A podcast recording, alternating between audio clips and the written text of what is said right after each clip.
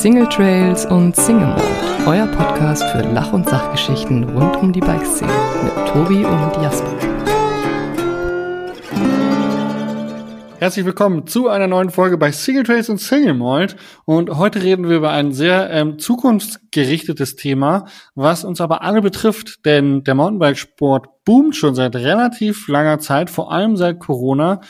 Aber je mehr Nachfrage es gibt nach Bikes oder je mehr Bikes auch gekauft werden, ähm, desto mehr Trails braucht man auch natürlich. Und über diese ganze Thematik, ich sag mal, im Großen und ganzheitlich sprechen wir heute mit Nico Graf. Nico Graf arbeitet für den Mountainbike-Tourismus, ähm, fürs Mountainbike-Tourismus-Forum, so rum, Deutschland, ähm, was quasi ein deutscher Mountainbike-Kongress ist sozusagen. Und ähm, der hat eine neue Initiative, einen neuen Verband gegründet. Nico, Herzlich willkommen in diesem Podcast. Jo, moin, Jasper, danke. Ähm, da muss ich kurz noch hab direkt ich, Habe ich schon ein paar Fehler gemacht, oder? Verband gegründet.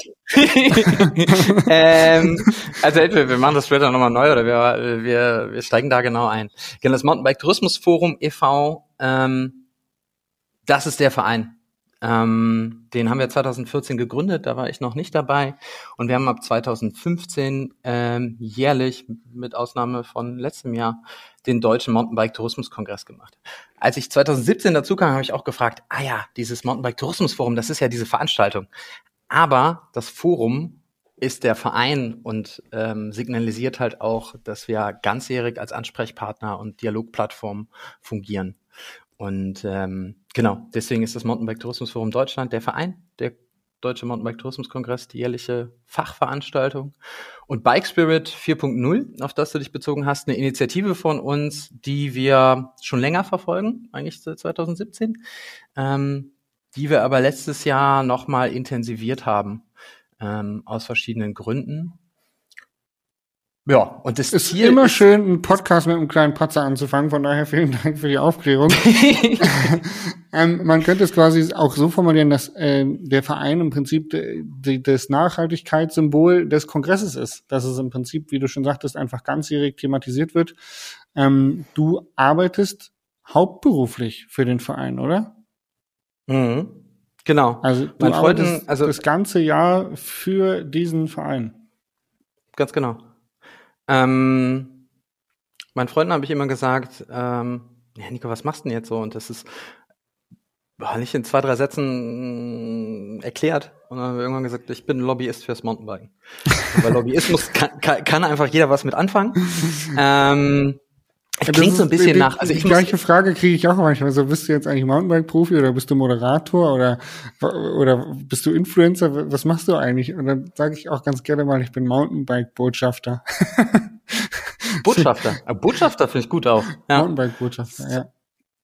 Hat eine schöne, äh, schöne äh, politische. Geht in eine ähnliche Richtung. Bevor wir tatsächlich in die Lobbyarbeit oder wie Lobbyarbeit in Zukunft aussehen kann und was eure Ziele und was ihr, eure Meilensteine bisher sind, möchte ich so ein bisschen über dich reden, weil ähm, in diesem Podcast stellen wir Leute vor, die man normalerweise nicht aus dem Rampenlicht kennt, wie einen ähm, Tobi Woggern oder eine Steffi Maat, sondern ähm, Leute, die gerne mal hinter den Kulissen die Fäden in der Hand haben. Und du hast da, glaube ich, relativ viele Fäden in der Hand und deswegen ähm, wäre es ganz cool, wenn du dich einmal kurz vorstellst. Ähm, Genau, was du machst, was du arbeitest und dann reden wir so ein bisschen darüber, ähm, wie du überhaupt zum Mountainbiken gekommen bist und äh, wie dein Werdegang gelaufen ist.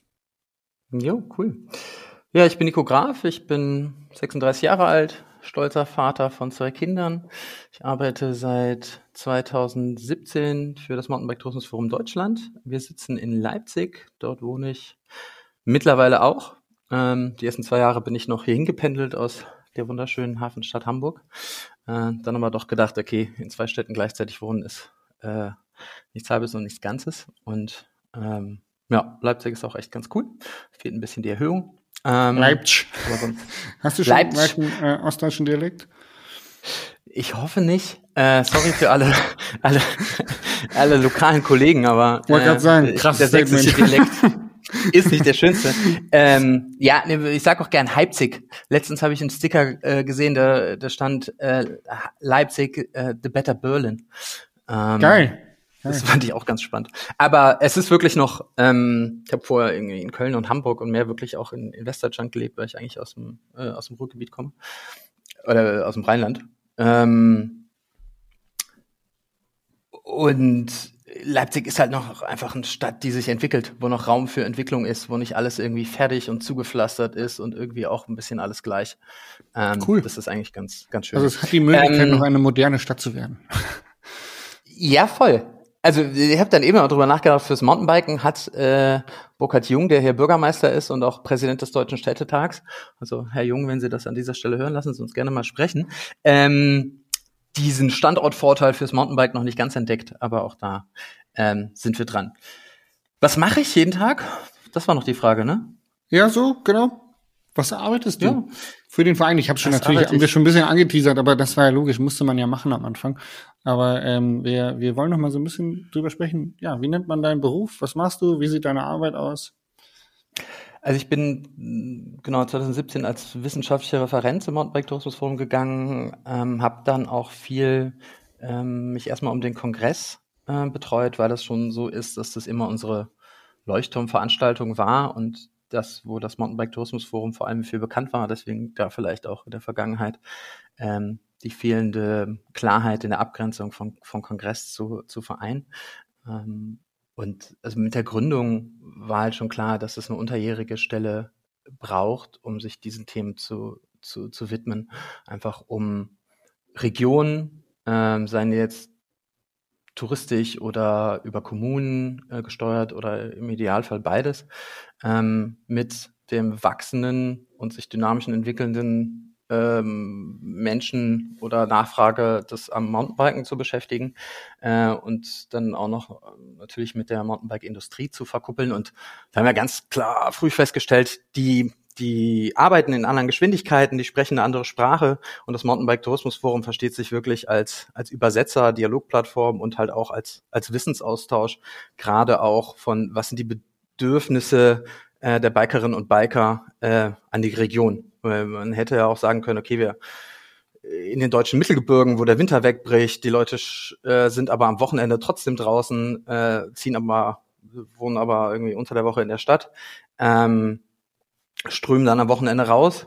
Gleichzeitig haben die ländlichen Regionen irgendwie nicht mehr so einen sicheren Winter und haben dann auch irgendwie damit zu kämpfen, wie, wie bieten sie noch eine lebenswerte Infrastruktur an.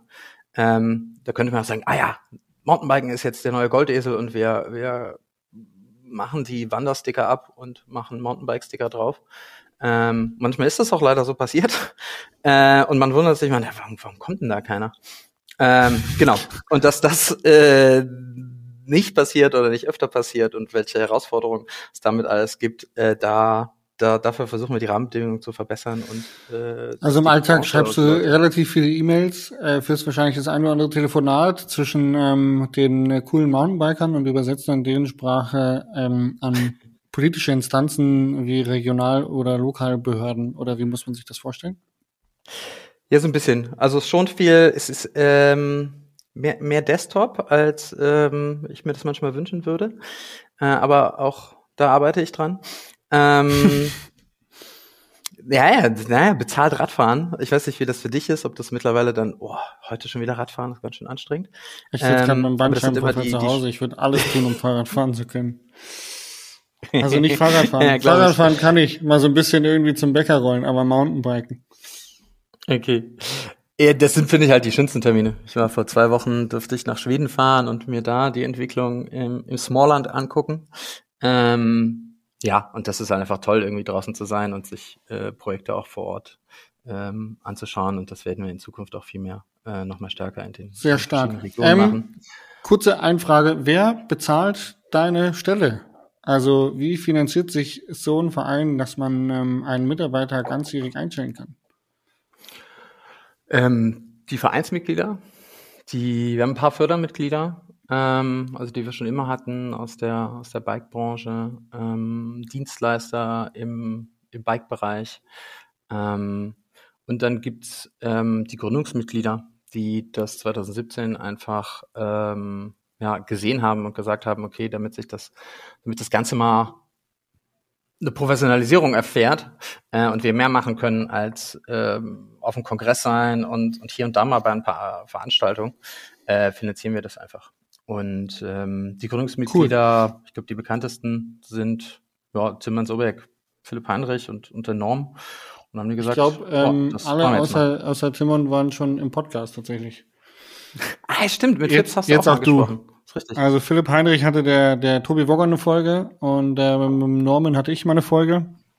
Also auch da, Ja. liebe Zuhörer, lohnt es sich im Spotify-Account doch nochmal durch diese über 120 Folgen zu scrollen und ähm, Norman Bielig und Philipp Heinrich anzuhören. Auch krass, dass ihr schon bei 129 oder seid? Ich wa- weiß, ich muss immer vorher nachgucken, welche Folge jetzt kommt. ich ehrlich gestehen. Ähm, aber sehr, sehr cool. Das bedeutet ja im Prinzip, dass da einfach auch, ähm, also es, es ähm, zeigt, dass da der, der Wille da ist, auch mal in den eigenen Geldbeutel zu greifen und so eine Stelle zu schaffen, ähm, damit wir da im Prinzip ganzheitlich vorankommen, was ja sehr, sehr cool ist. Also ähm, das finde ich ist schon ein ziemlich großer Meilenstein, den ihr da geleistet habt. Ähm, kann man Ja, nicht anders sagen. auf jeden Fall. Ähm, bevor wir jetzt tatsächlich tief in ähm, Bike Spirit 4.0 eintauchen, also die, die neue Art des Lobbyismus, der dem Mountainbike-Sport fehlt, ähm, würde ich mit dir noch mal ganz kurz ein bisschen persönlich sprechen. Ähm, wie bist du zum Mountainbike gekommen und äh, warum ist für dich Mountainbike-Sport so geil? Ähm, na, eigentlich, also ich habe Sport studiert äh, in Köln. Ähm, und ich bin als Kind halt begeistert Rad gefahren. Ich habe auch noch ein altes Scott Predator irgendwo bei meinen Eltern stehen, äh, aber halt irgendwie dreimal achtfach Schaltung und mit, mit Hörnchen und so. Das hatte wenig mit dem modernen Mountainbike zu tun. Und das hat mich auch lange gar nicht so interessiert. Ähm, ich bin sehr multisportiv sozialisiert. Äh, irgendwann übers, äh, über Skaten, dann über die Uni, vor allem in den Natursport, ähm, weil auch irgendwie Outdoor-Sport studiert habe, ähm, quasi, äh, und dann ins Klettern gekommen. Und letztendlich über das Mountainbike-Tourismusforum wieder. Ich habe vorher in Hamburg ähm, gelebt und an der Hochschule äh, ein bisschen gelehrt. Und dann ähm, erstmals bei Norm auf einem richtig geilen Mountainbike gesessen. Also das, was heute irgendwie ein Mountainbike ist. Und Ach, äh, das war ein krasser Aha-Moment, wo ich gedacht habe, ah, okay, that's it. Also ich bin, bin, bin nicht So cool der, der sein. irgendwie mit, sag noch mal. So cool kann der Sport sein. Ja, vor allem auch, ähm, ich fand es jetzt vorher so ein bisschen, weiß nicht, das war halt super nerdy. Ich habe äh, witzigerweise mit Johannes Herden studiert, der jetzt bei MTB News ähm, die Co-Chefredakteur ist, glaube ich. Und ähm, so ein, zwei andere Kommilitonen, die das gemacht haben, aber ich hatte da irgendwie keinen Zugang zu, weil ich halt auch, äh, glaube ich, gar nicht wusste, was da so, so abging. Ähm, ja, und irgendwie ich finde moderne Mountainbikes, das boostet, also es macht das, das Ganze einfach nochmal viel, viel zugänglicher. Sehr geil. Cool. Also du bist ähm, quasi so, so auch so ein Opfer, der ähm, relativ spät mal aufs richtige Mountainbike gestiegen ist und dann aber sofort vom, vom Virus gepackt worden ist, den es nicht mehr losgelassen hat. Ja, absolut. Also es war dann irgendwie auch, äh, es geht dann auch Schlag auf Schlag, ne? Also Ja, du, das ist dann, das ist ein bisschen wie so. Und, Einstiegsdroge, ne? Du, du, ne? dann irgendwie checkst du dir ein Bike und denkst, okay, geil, jetzt habe ich ein Bike und jetzt kann ich loslegen und das, das kann man auch und nimmt die verschiedenen Formen an, aber dann denkst du, ja, okay, ja, ne, irgendwie nochmal irgendwie einen anderen Seatpost und mal andere Bremsen und dann will ich ja irgendwie noch mal ein Bike schrauben und sowas. Ähm, also ich finde, man äh, kriegt dann auch, man noch ziemlich, ohne dass ich jetzt super der, der, der Hardware-Nerdy bin, absolut nicht. Ähm, aber es macht einfach Spaß, sich in ganz vielen Facetten mit diesem Sportgerät zu befassen. ja, definitiv tagtäglich. Ähm, ich merke auch, dass ich jetzt, wo ich gerade nicht fahren kann, ähm, aktiv, also auf dem Bike, dass mich jetzt auch wieder so dieser Tech-Nerd, äh, dass der wieder so rauskommt und sich mit, einfach nur mit äh, Technik auseinandersetzen möchte und irgendwelche Sachen liest oder am Rad schraubt und so. Also ja. Bist Egal wie, man hat genug Möglichkeiten, mit- Avantgarde mit, mit Elektroschaltung und, und sowas. Nee, ich Elektronisches bin kein Fahrwerk. Freund von Elektroschaltung tatsächlich. Ähm, ich bin da so richtig oldschool. Ich finde es ganz schlimm an einem, an einem Fahrrad, was kein Motor hat, also kein E-Bike ist, ähm, Elektrokomponenten dran zu bauen, die man dann im Zweifelsfall aufladen muss. Weil ja, ne? ich kenne mich, also meine Fahrräder äh, sind gerne mal gut und gerne häufig benutzt und ich bin jetzt mal ehrlich, auch nicht ganz so regelmäßig äh, gepflegt, was äh, Ketteölen und ähm, so die, die, die Daily, Daily äh, Maintenance angeht.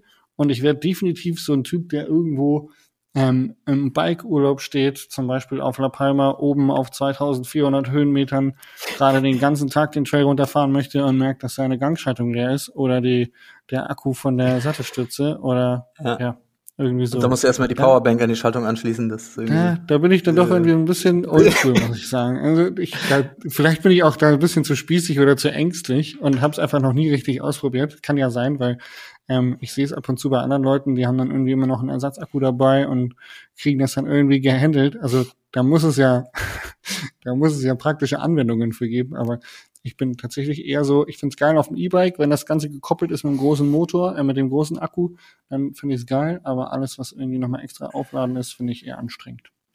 Genau, fragt sich halt, ne, führt das dazu, dass ich irgendwie mehr Minuten Trail äh, ja. Spaß habe?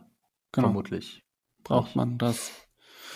Oder sieht's nur gut aus? Ähm, schön, lass uns einsteigen. Ich habe tatsächlich ähm, nochmal gegoogelt, was Lobbyarbeit eigentlich ist und habe mir ähm, Erklärvideos angeguckt, weil so richtig greifen konnte ich das ehrlich gesagt auch immer nie. Und ähm, ich habe ein Kindervideo auf YouTube gefunden, was das sehr, ähm, sehr schön anschaulich erklärt hat. Wahrscheinlich auch ein bisschen oberflächlich, aber so, dass man es versteht.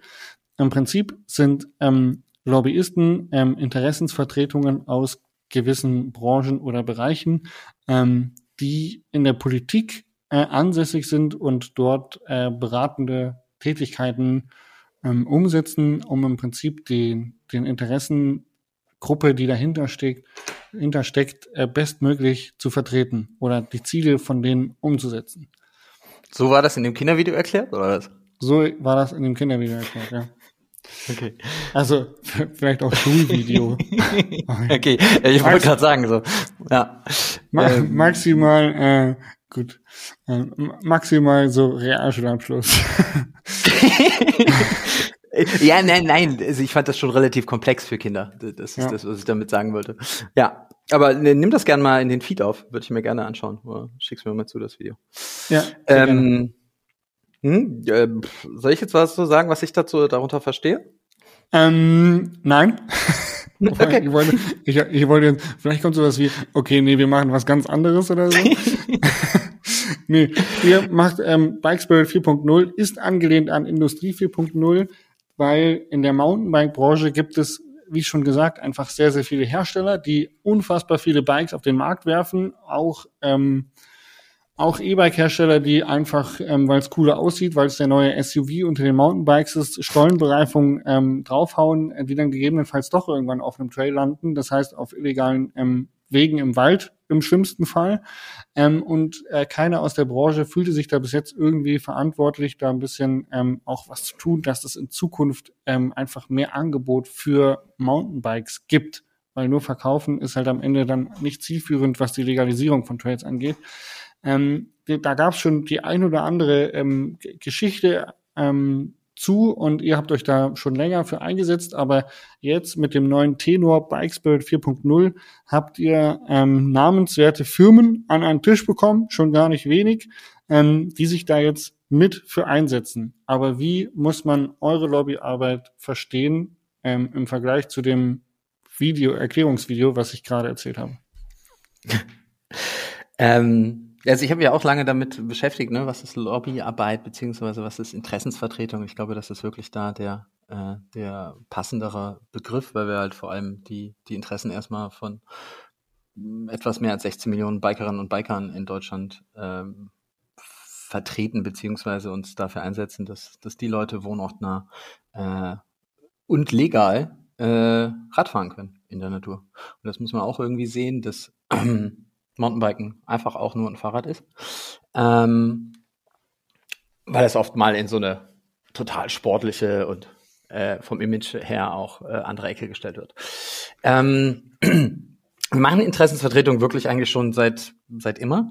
Ähm, mit dieser Initiative, die jetzt auch gerade wirklich erst am Anfang steht, ähm, sind wir nochmal mit der Idee auf die Industrie zugegangen, zu sagen, okay, ihr verkauft doch gerade ganz gut Fahrräder äh, 2020 ähm, und letztendlich ist es unserer äh, Auffassung nach das ureigenste Interesse auch irgendwie der Industrie, sich darum zu sorgen, dass die ihre Kunden ihr Produkt auch anwenden können und zwar guten Gewissens und äh, und halt irgendwie einfach einfach zugänglich.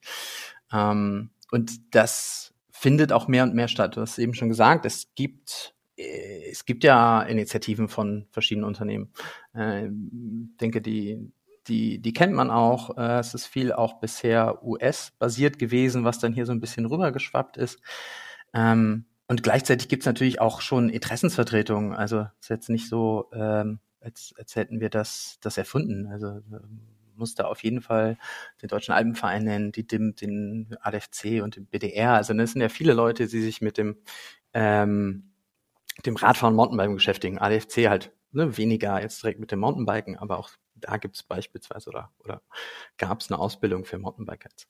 Ähm, genau, aber diese Invol das Involvement, äh, die Beteiligung der Industrie war, war nie koordiniert, beziehungsweise auch innerhalb der, der genannten Interessensverbände. Ähm, gab es da nie irgendwie einen Blickwinkel auf eine strategische Entwicklung. Und ich glaube, das ist halt einfach äh, Potenzial, was wir uns ähm, als Branche, als Bikerinnen und Biker total äh, vergeben, äh, wenn wir das nicht machen. Also man kann natürlich jeder jeder Hersteller jetzt seinen eigenen äh, sein eigenes CSR-Programm irgendwie aufziehen und und mal ein paar Millionen, mal ein paar äh, Prozent des Umsatzes für Sachen ausgeben, das ist auch sicherlich gut, aber wenn das jeder halt irgendwo hinstreut, dann wächst da vielleicht mal kurz was und dann geht's vielleicht auch wieder ein, weil es irgendwie diese langfristige Perspektive nicht hat. Weil wenn du wo noch ich, äh, nah Du hast gerade davon gesprochen, dass so ein bisschen, ähm, sorry, wenn ich einhacke, äh, du hast gerade ja. davon gesprochen, dass ihr im Prinzip das Ganze strukturieren wollt und ähm, das Ganze irgendwie äh, zielgerichtet ausführen wollt. Eure primären Ziele, die ich aus eurer E-Mail gelesen habe, sind wohnortnahe Bike-Angebote fördern, eine Verbesserung des Images bewirken und Rechtssicherheit für das Biken schaffen. Also das ist ja. so im Prinzip, ähm, dass das auf eurer großen Fahne steht. Ähm, und ähm, wie muss man sich jetzt die Praxisarbeit vorstellen? Also ähm, gibt es da so wirklich so konkrete konkrete äh, Ziele, die ihr habt, so in, keine Ahnung, wie jetzt bei dir Leipzig, dass du sagst, hey, ich möchte hier in fünf Jahren zwei Trails haben? Oder wie muss man sich das vorstellen? Ne, es wäre halt schon geil, wenn jeder ähm, so Zugang zu Bike-Angeboten hat wie zu einem Fußballplatz. Also mhm. letztendlich ist es auch das, was die ne, ich habe eben gesagt, wir sind diese 16 Millionen äh, Menschen, die ab und zu oder häufig Fahrrad fahren. Ähm, das sind mehr als aktiv Fußball spielen. Das mag man sich halt so nicht vorstellen, weil wir immer denken, Fußball ist unsere Nationalsportart.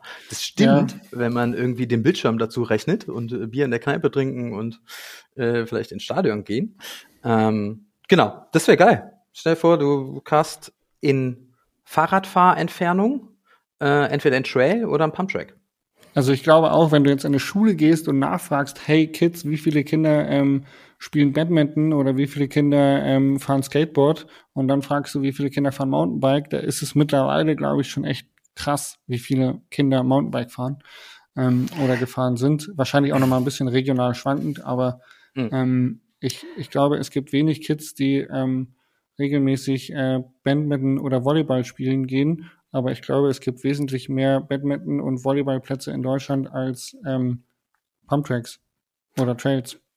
Ja, sicherlich. Also ein Stück auch nachvollziehbar, ne? Weil irgendwie diese traditionelle Vereinsstruktur in Deutschland halt den, ähm, den Natursport äh, generell nicht so abbildet. Und irgendwie beim, beim Klettern, wie gesagt, dass ich da auch eine Historie habe, war das ja lange auch so, bis halt ähm, ja, die, die Boulderhallen überall wie Pilze auf dem Boden gesprossen sind oder ähm, ja, auch einfach viele Kletterhallen äh, entstanden sind. Ähm, genau, deswegen ähm, ist es total wichtig, äh, dass das funktioniert und jetzt ne, ne, nochmal äh, Richtung, Richtung Branche und Industrie. Ich weiß nicht, ob das bei Kindern genauso ist, ne? Diese, äh, diese 16 Millionen, die sind ab 14 ähm, Jahren. Das heißt, Kinder ist ja sowieso ein bisschen schwer in der Statistik äh, immer zu erfassen. Aber die 90er und 2000er Jahrgänge, die ich hier in Leipzig sehe, die fahren schon nicht mehr Mountainbike, sondern die fahren Gravelbike. Ähm, das ist jetzt nicht, nicht schlecht. Ist geil, dass die Rad fahren. Ähm, aber auch da ist so ein bisschen, hm, ist es schon irgendwie eine Entwicklung, weil die, ähm, weil die Möglichkeit, geil Mountainbike zu fahren, gar nicht unbedingt, vor allem Städte, ne, wir wohnen irgendwie zu 75 Prozent in Städten in Deutschland, äh, gar nicht so gut da ist. Krass. Das also auch krass. ne, diese diese diese diese Gravel, ähm, das ist also ne, wir verstehen auch Bike Spirit, ähm, das inkludiert schon auch Gravel. Also alles eigentlich alles was nicht Asphalt ist. Ähm, aber genau irgendwie für für ein spaßiges Mountainbike-Erlebnis brauchst du halt mehr als äh, als eine Forststraße. Wohl wahr. eine, also eine, ne, Kur also, eine Kurve und vielleicht eine Wurzel wäre ganz nett. Wäre wär, wär schon ganz geil. Ja, ich meine, auch das gibt's ja. Ne? Ich habe hab gehört, in Österreich fahren Menschen teilweise den Berg hoch und dann mit dem Lift wieder runter. Äh, also auch da muss man ja die, die Vielfältigkeit des Bikens äh, immer betrachten. Wir gucken ja da alle mit so einer Enduro äh, All-Mountain-Brille drauf. Äh, aber es gibt ja immer noch auch Leute, die halt einfach Bock haben, Kondition und Höhenmeter zu kloppen und äh, in, in die Wattkurbel zu, zu langen. Äh, wobei auch die natürlich irgendwie Trail fokussierter in der Regel werden. Cool. Ähm, um noch mal kurz auf konkrete Arbeit zurückzukommen, ähm, wie du sicherlich weißt, habe ich ja die ein oder andere Trail Diaries Serie auf meinem YouTube-Kanal veröffentlicht und äh, die Quintessenz ist eigentlich, die da hervorgeht, dass es häufig, was Legalisierung von Trails angeht, sich auf lokaler, kommunaler Ebene abspielt ähm, ein Interessensverband jetzt mit den mit den großen Marken, die ihr schon habt. Ich mache mal kurz ein bisschen Name-Dropping, damit sich die Leute vorstellen können, dass es einfach eine echt eine seriöse professionelle Geschichte ist und nicht nur ein Gerede. Ihr habt Track, Canyon, Specialized, Rose, SRAM, Bosch E-Bike Systems, Kenda Tires, Bike Components, Bike 24, Endura und Ion on board. Und ähm, wie muss man sich das vorstellen, dass da jetzt im Prinzip was vorwärts geht? Weil wenn jetzt auf auf, auf bundespolitischer oder wenn ihr auf, auf, auf, einer, auf einer gesamtheitlichen Ebene arbeitet, aber diese ganze Legalisierung und die Projektarbeit ja eigentlich nur auf ähm, Individualarbeit, kommunaler Ebene funktioniert, ähm, wie, wie wird das in Zukunft aussehen bei euch? Also das muss ähm, absolut zusammenwachsen. Also muss quasi top Top-Down und Bottom-Up äh, gleichzeitig machen. Ich will da wirklich nochmal sagen, dass es das, die, also ne, wir haben mit, mit auch noch viel mehr Unternehmen gesprochen und das tun wir auch gleichzeitig ähm, und äh, sprechen halt auch gleichzeitig mit anderen Verbänden, ähm, auch dem, dem namentlich dem, dem ZTV und der, und der DIMP, äh, um das zusammenzuführen. Ähm, weil ich glaube, ich habe so ein bisschen, haben wir immer als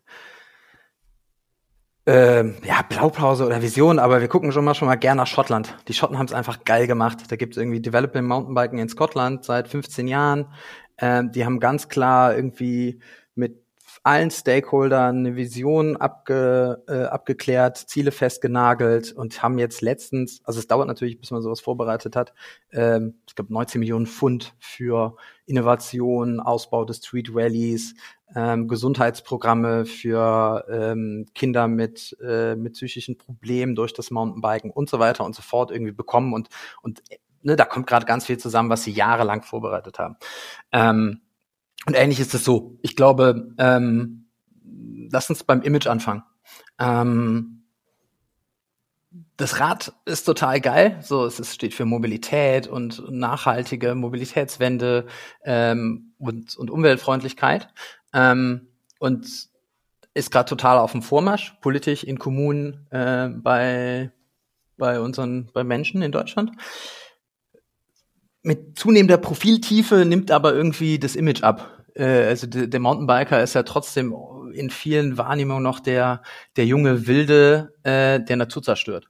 Und es ist halt äh, mitnichten so. Also ähm, A, wir haben mal ein, ein Paper zur Umweltauswirkung rausgegeben. Ähm, sind die Effekte ähm, nicht so, wie sie landläufig wahrgenommen werden. Ähm, das war ich ein bisschen verhaspelt, aber du, du hast mich ja äh, ich habe dich verstanden. Mal als Backup. Die, die, die, Zuhörer, die den äh, Podcast mit Benjamin Trotter gehört haben, die äh, wissen auch schon über die Auswirkungen äh, des Mountainbikesports auf die Natur Bescheid tatsächlich.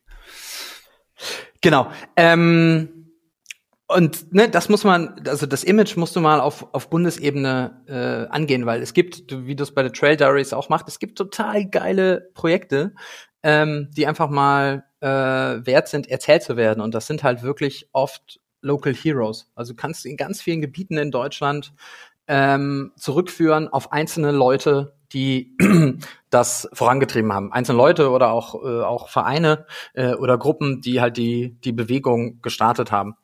Ähm, und ich glaube, wenn man diese, diese Geschichten ähm, dieser Menschen und Projekte gut erzählt, dann ändert sich äh, wirklich an diesem Image mal ein bisschen was. Das andere sind halt wirklich auch äh, Untersuchungen, Marktforschungsdaten, um dieses, ähm, dieses Bild ein Stück weit äh, jetzt auch auf einer politischen ähm, oder, oder Stakeholder-Management-Agenda äh, macht, so ein bisschen zu, zu korrigieren, dass auch die Zahlen dafür sprechen, dass das auch nur Radfahren in der Natur ist und für viele Menschen ähm, die Erholung und das Erlebnis der Natur das Hauptmotiv ist und dann kommen äh, Spiel und Spaß am Trailfahren.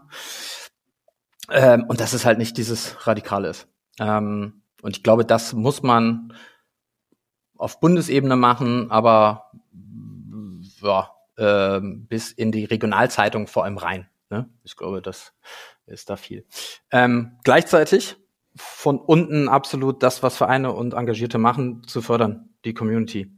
Ähm, ne, ich meine, letztendlich machst du mit Trail Diaries ja auch so ein bisschen was, zu sagen, ey, die haben das so und so gemacht, ähm, wäre das vielleicht auch was für euch. Ähm, die DIMP und die Vereine zu unterstützen, ähm, das aufzubauen. Ähm, wie mache ich ein Trail-Projekt? Wie gehe ich an meinen Bürgermeister heran? Äh, wenn ich mit anderen Verbänden, einer untere Naturschutzbehörde spreche, was muss ich da beachten? Was sind Argumente?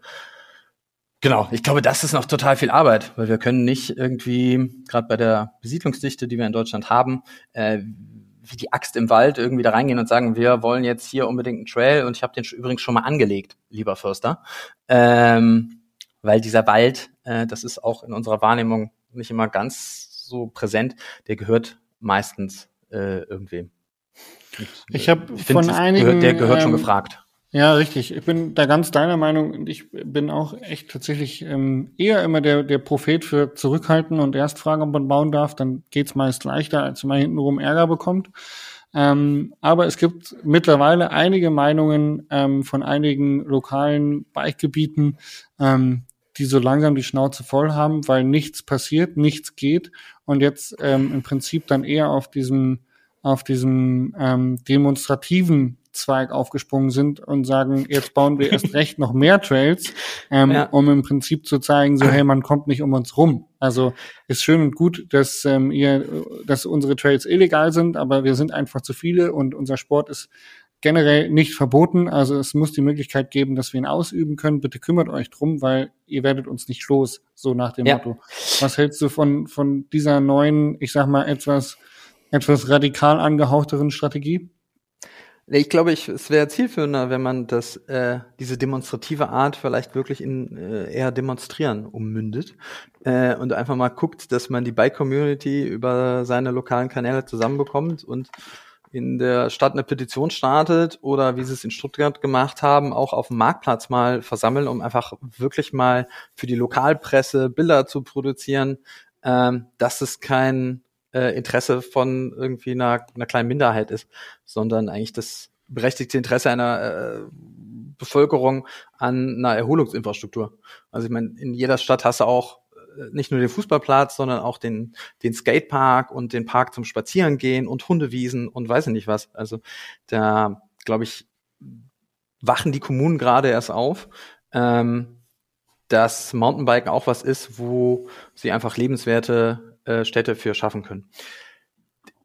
In die Erfahrung zeigt, wenn du den Trail da rein illegal reingeballert hast, ist es im Nachgang wesentlich schwieriger, äh, den zu, zu legalisieren. Ähm, und ich meine, wir haben ja eigentlich ein ziemlich geiles Betretungsrecht in Deutschland. Also es ist ja beispielsweise in Österreich total anders. Da ist Radfahren nur erlaubt, wo es erlaubt ist und sonst ist es überall verboten. In Deutschland ist es eigentlich nach dem Bundeswaldgesetz und auch dem Bundesnaturschutzgesetz ähm, auf allen Wegen ähm, erlaubt. Äh, es gibt dann noch diese föderale Spezifizierung, ähm, wie dieser Weg gestattet sein, äh, ausgestaltet sein soll. Und da kommen wir dann so ein bisschen in die Grauzone. Aber eigentlich gibt's ja schon total viele Wege äh, in unseren Wäldern. Das sind halt nicht immer die geilsten Mountainbike-Trails.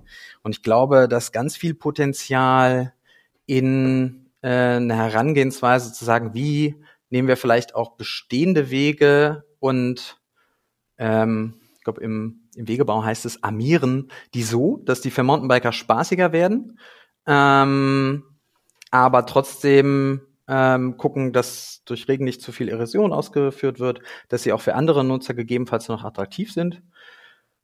Ich glaube, das ist ein Weg.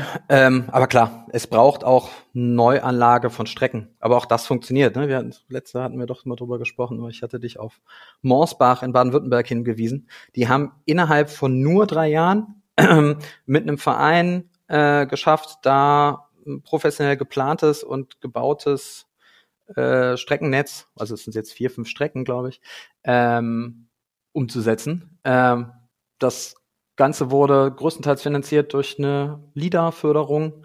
Ähm, der Verein hat schon auch noch was getragen, äh, dann auch noch die Stadt. Aber genau, die haben jetzt ihr legales, geiles Angebot und damit ist halt auch ganz viel Druck von, von anderen, äh, anderen Flächen weg. Mhm. Ähm, ich glaube, ne, diesen Zugang wie gehe ich das an, wo kriege ich die Kohle her, äh, wie setze ich es um, äh, wie wirklich natürlich auch in die Community rein, damit das funktioniert. Ähm, das ist was, ähm, was, was wir machen werden und, äh, und was sehr gut funktioniert.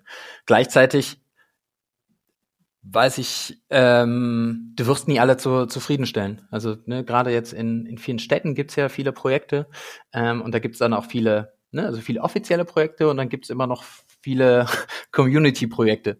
Äh, und du musst halt gucken, dass das zueinander passt. Ne? Du kannst jetzt nicht irgendwo, ähm, ne, in den Alpen ist ja oft so, da, da baust du da mal für mehrere hunderttausende Euro einen Flowtrail und sagst, ja, gut, jetzt können wir alles auf dem Flowtrail machen und die anderen Trails nehmen wir dann aus der Nutzung oder versuchen die Nutzung da runterzufahren.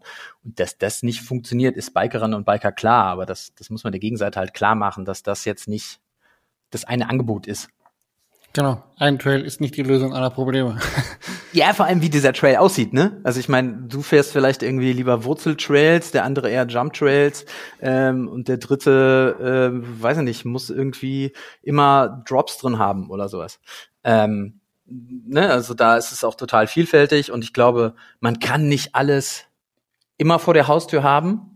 Ähm, und es gibt, ich glaube, es gibt auch ein paar Anlagen, das ist ganz klar, die gehören eher in Bikepark. Ähm, aber dass es halt überhaupt was gibt, äh, das wäre schon mal geil. Ähm, inwieweit die, die Marken, die, die ich vorhin genannt habe, inwieweit arbeiten die wirklich mit? Also ist es einfach nur, sie beteiligen sich daran und ähm, liefern im Prinzip finanzielle Mittel, um die, die Ziele von Bikespirit 4.0 umzusetzen? Oder ist es so auch, dass sie quasi die Ziele von Bikespirit 4.0 in ihre eigenen Leitbildern, ihre eigenen Visionen mit aufnehmen? Genau, also das ist natürlich wünschenswert, dass es da eine gewisse Rückkopplung gibt. Ähm, also auch das haben wir für Bike Spirit 4.0 aufgestellt. Ähm, wie gesagt, ähm, sind wir da auch noch mal ähm, dran an der gemeinsamen Vision mit einfach auch noch mehr Verbänden, ähm, ja, da noch mal einfach ein, ein Dach für zu schaffen. Ähm, das ist aber wahrscheinlich von der von der Struktur ähm, ähnlich ist. Ähm, klar, äh, es braucht Budget, es braucht einfach Menschen, äh, Personal, die sich auf regionaler und Bundesebene und perspektivisch auch auf EU-Ebene äh, um diese Sachen einfach Vollzeit kümmern, weil du wirst im Ehrenamt nie so weit kommen, dass du mit anderen Interessensvertretungen auf, auf Augenhöhe äh, argumentieren und sprechen kannst äh, und halt auch einfach Verbindungen in, in, in Verwaltung äh, und Ministerien aufzubauen. Äh, machst du nicht mal eben äh, nach dem Feierabend. Nee, kann man sich ähm, gerne mal den Werdegang gleichzeitig von Philipp, Philipp Amthor angucken. ich denke schon ja. sehr viele Ellenbogen und Skrupellosigkeit dahinter, um da hochzukommen. Ja, genau. Also das ist mir total wichtig. Also äh, ich habe mir auch gedacht, okay, ey, eigentlich müssen wir jetzt erstmal bei Lobby Control anrufen und sagen, dass wir das hier machen, weil ich habe keinen Bock auf dieses dreckige Hinterzimmer-Image. Äh, also ich glaube, man muss sich schon geschickt verhalten, aber ähm, ich glaube, ne, wir haben irgendwie gute Argumente und ähm, äh, und Interesse. Und ich glaube, wir sind jetzt auch so eine Generation, die haben halt irgendwie keinen Bock mehr auf äh, ja, hinter äh, Hinterzimmergespräche äh, von alten weißen Männern. Ich glaube auch, dass moderne Interessensvertretung so nicht äh, zunehmend so nicht mehr funktioniert. Siehe Camp Act und, und, mhm. und andere Dinge. Ähm, genau, aber wir brauchen und wünschen uns äh, auch den Input und das Netzwerk der äh, Unterstützer und der gesamten Bikebranche. Ähm, ich meine, du hast, du hast die Firmen eben genannt und ich finde, das ist, also ähm, wir freuen uns riesig über diese Unterstützung, das Commitment und jetzt äh, auch mit der äh, mit der Veröffentlichung wirklich ganz am Anfang der Initiative. Also wir sind nicht morgen fertig und äh, auch nächste Woche äh, oder nächstes Jahr sind nicht überall äh, Trails in, in Deutschland überall aus dem Boden gewachsen. Das wird schon ein bisschen dauern und ähm, da müssen einfach noch viel mehr Menschen mit an Bord und äh, in eine gemeinsame Richtung gehen. Ähm, stell dir vor, alle Unterstützer und Teilnehmer der Bike-Branche geben ihr Budget, geben ihr Know-how und geben ihr Netzwerk dahin. Und äh, Deutschland ist einer der stärksten Standorte, was die Bike-Industrie weltweit angeht. Wir sind auch einer der, glaube ich, attraktivsten Märkte in, äh, in Europa. Das heißt, es ist eigentlich total traurig, ähm, dass das Angebot für die Nutzer äh, bisher so ist, wie es ist. Äh, wenn du dir diese anderen beiden ja, wirtschaftlichen Faktoren äh, äh, anschaust. Ähm, mhm. Und deswegen äh, wäre es toll, wenn das auch zurückkoppelt. Ne? Also dass, ähm, dass die Unternehmen ihre Ideen da reingeben können. Ähm, aber natürlich werden wir als Bike äh, Spirit oder als Interessensvertretung ähm, ja auch die die Interessen anderer anderer Gruppen der Bikerinnen ähm, irgendwie irgendwie beachten müssen. Also es ist jetzt nicht so, dass ähm, es gibt ein gibt ein Steering Board der Unternehmen, die da mit reingehen können und, und Impulse reingeben. Ähm, aber natürlich sind, sind die Unternehmen auch froh, wenn sich da jemand komplett mit beschäftigt, weil da ist, das kann ein einzelnes Unternehmen äh, einfach auch gar nicht leisten. Mhm.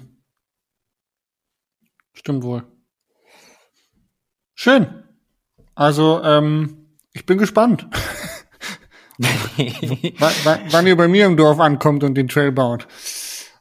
ja, also es ist halt mehr so, ähm, ne, wir werden das jetzt Nein, Stück für Stück ausrollen, ähm, damit die Community einfach auch weiß, okay, an wen kann sie sich wenden. Und äh, wie gesagt, äh, da spielen genau so andere Verbände auch noch eine äh, zentrale Rolle.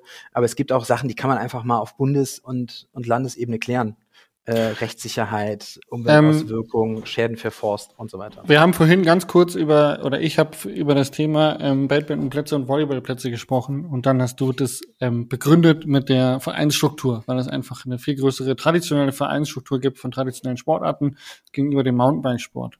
Ähm, das war auch ein bisschen die Quintessenz, die wir bei, bei Trail Diaries hatten, die wir bei den Herangehensweisen, einen lokalen Trail zu legalisieren hatten, ähm, ist eine Vereinsgründung. Das heißt, dass man Mountainbikerinnen, gut gegendert übrigens, ähm, dass man die äh, zusammen bekommt, eine Community gründet und äh, dann einen Verein gründet und somit eine Sprachrohr hat, eine rele ein relevantes ähm, Sprachrohr, was ähm, ja, mehr auswirken kann, was Ansprechpartner bietet ähm, und irgendwo eine eine Instanz wird und mehrere Ver oder viele Vereine, die dann vielleicht auch vereinigt sind oder auch ähm, ja Teil Teil des des des Bike Spirits werden. Ich weiß nicht, ob man das, ob ihr das irgendwie plant, dass ihr Vereine mit aufnehmt oder mit Vereinen irgendwie eine eine Art Kooperation schließen könnt oder so.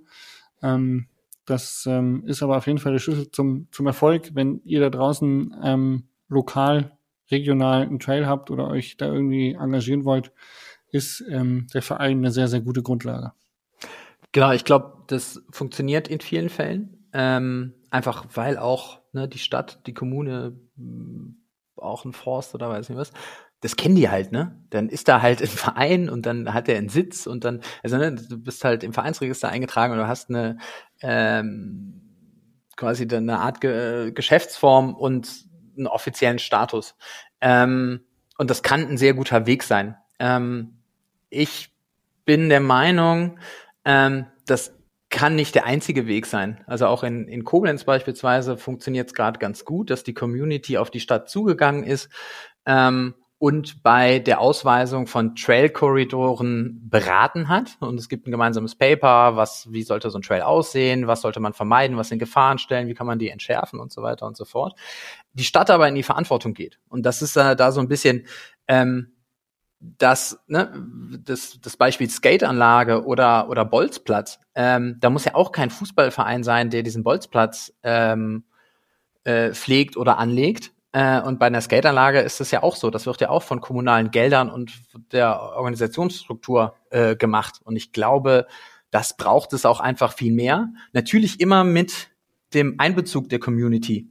Ähm, aber ich sehe schon auch, ähm, die öffentliche Verwaltung, Kommunen, Gemeinden, äh, Landkreise äh, in der Verantwortung, beziehungsweise, ich glaube, es ist ganz klug, wenn die das machen, ähm, selber sich daran zu hängen, ähm, coole, coole Mountainbike-Angebote ähm, zu schaffen.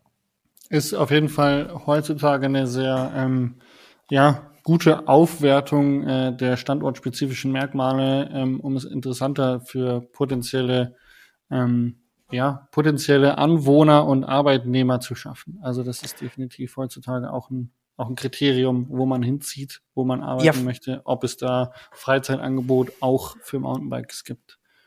Ja, voll. Also ähm, ne, im, im Städtebau könnte man das auch verankern, dass in jeder neuen Wohnsiedlung nicht nur der Spielplatz da ist, sondern vielleicht auch ein spielerischer Pfad durch dieses Wohngelände führt, mit dem man spielerisch Rad fahren kann. Ne? Ist die Frage, ja. ist das jetzt schon Mountainbiken oder sowas? Aber ne, du hast ein paar Hügel, du hast vielleicht auch irgendwo mal eine Stufe, die man fahren kann, aber du kannst in einem, ne, in einem vielleicht auch sehr modellhaft schon mal entwickelten urbanen Kontext. Und ich glaube, das ist ein Thema, oder man sieht, es ist ein Thema, was immer ähm, zentraler wird, das, das stadtnah zu machen und wirklich direkt vor der Haustür, ähm, ähm, das, äh, das zu entwickeln. Nico, interessanter Podcast. Ich danke dir vielmals. Ähm, wenn du noch irgendwelche Ende, abschließenden äh, Worte treffen möchtest oder noch irgendwas auf der Zunge brennt, was du unbedingt loswerden möchtest, dann tu es jetzt, bevor ich den ähm, roten Button drücke. Der rote Button. Ähm, wir brauchen einfach noch ähm, viel mehr Energie und Kraft äh, und Unterstützung und damit äh, so richtet sich das vor allem an die äh, an die Bike-Branche. Ich glaube, wir sind an einem total guten Punkt, äh, jetzt uns mal wirklich zusammenzuschließen und zu, zu schauen, wie soll Mountainbiken in, äh, in fünf, in zehn, aber auch in 20 Jahren äh, aussehen, weil der die Nachfrage und der Boom, den es gerade gibt, ob das jetzt so anhält, äh, ist wirklich noch nicht noch nicht ausgemacht. Ähm, und an die Community äh, auch, ich glaube, organisieren hilft, in welcher Form auch immer, sei es im Verein, sei es einfach im Austausch. Ähm, und da sich wirklich ähm, ja Hilfe zu holen, äh, die Informationen und Angebote ähm, an Unterstützung, die Bikespray zur Verfügung stellt, die der DRV oder auch die DIM zur Verfügung stellt, äh, zu nutzen, um, um Trail-Projekte anzu, ähm, boah, anzufüttern, äh, weil wir wollen nicht auf die Kommune warten, bis die mal einen Pumptrack baut oder ein Trail. Das, das, das müssen wir schon einfordern.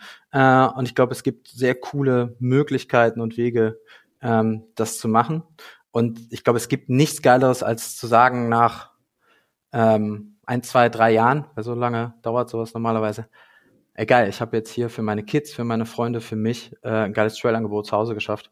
Ich glaube, das verbindet total auch mit ja, dem eigenen Ort, wo man sich zu Hause fühlen möchte. Ja, definitiv. Sehr, sehr cool. Vielen lieben Dank, Nico. Ähm, vielen Dank auch für deine Arbeit, die du für den Mountainbike-Sport leistest. Also ähm, es ist ja nicht zu unterschätzen, was, was sie da alles bewegt und was ihr alles in die, in die Wege leitet. Ähm, von daher danke von mir, wahrscheinlich auch ein großes Danke von den Zuhörern. Ähm, ich kann erstmal nur sagen, danke für die Folge und äh, ich hoffe, wir sehen uns bald mal privat wieder. Jo, hat mir Spaß gemacht, Jasper. Danke dir. Danke. Tschüss. Bis dahin. Ciao.